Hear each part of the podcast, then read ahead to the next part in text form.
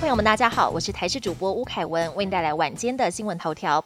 国内疫情趋缓，十一月七号开始，四大防疫措施也要陆续松绑。而首批莫德纳 BA. 点五双价疫苗，这个礼拜就会到货。BNT 公司也发出声明，强调只要打了双价疫苗，一个月后对 BA. 点五的抗体反应会比原始疫苗高出三到四倍。不过，北市联医医师江冠宇引用美国德州团队预印本揭露，即便是拿 BA. 点五双价疫苗当做第四剂施打。但要对抗像是新变异株 BQ. 点一点一，还有 XBB. 点一的效果都明显偏低。有很多台湾小吃，像是大肠面线或是猪血糕等，都会加香菜。但有一些人闻到香菜的味道就讨厌，坚决不吃。外科医师陈荣坚解释，原来不爱吃香菜是基因决定。全世界有百分之二十的人有对香菜嗅觉敏感的特殊基因，所以才会对香菜散发出的味道特别敏感。有些人甚至觉得像是吃到肥皂水一样恶心。但医师也说，可以透过后天的训练来接受香菜的气味。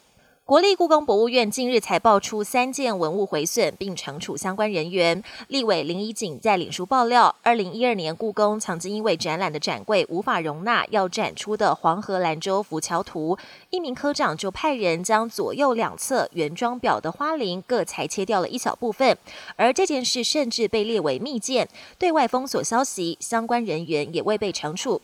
对此，故宫也发出了四点声明，表示遭人为毁损的晨报密件已经完成解密。程序，并证实当年确实没有惩处以及修护记录，后续将在清查完成之后公布清查结果。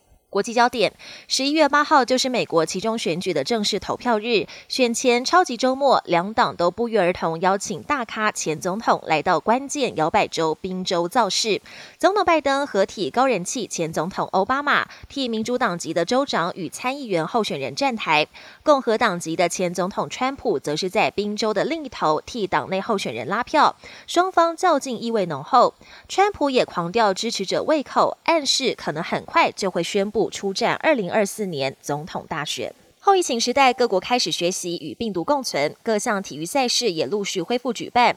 日本两年一度的东京湾跨海大桥马拉松，六号上午时隔四年恢复举行，这一次多达一点七万人共襄盛举。另外，第四十届北京马拉松六号上午也在接连两年停办之后强势回归，但考虑到疫情防控，主办单位也寄出了史上最严的报名要求。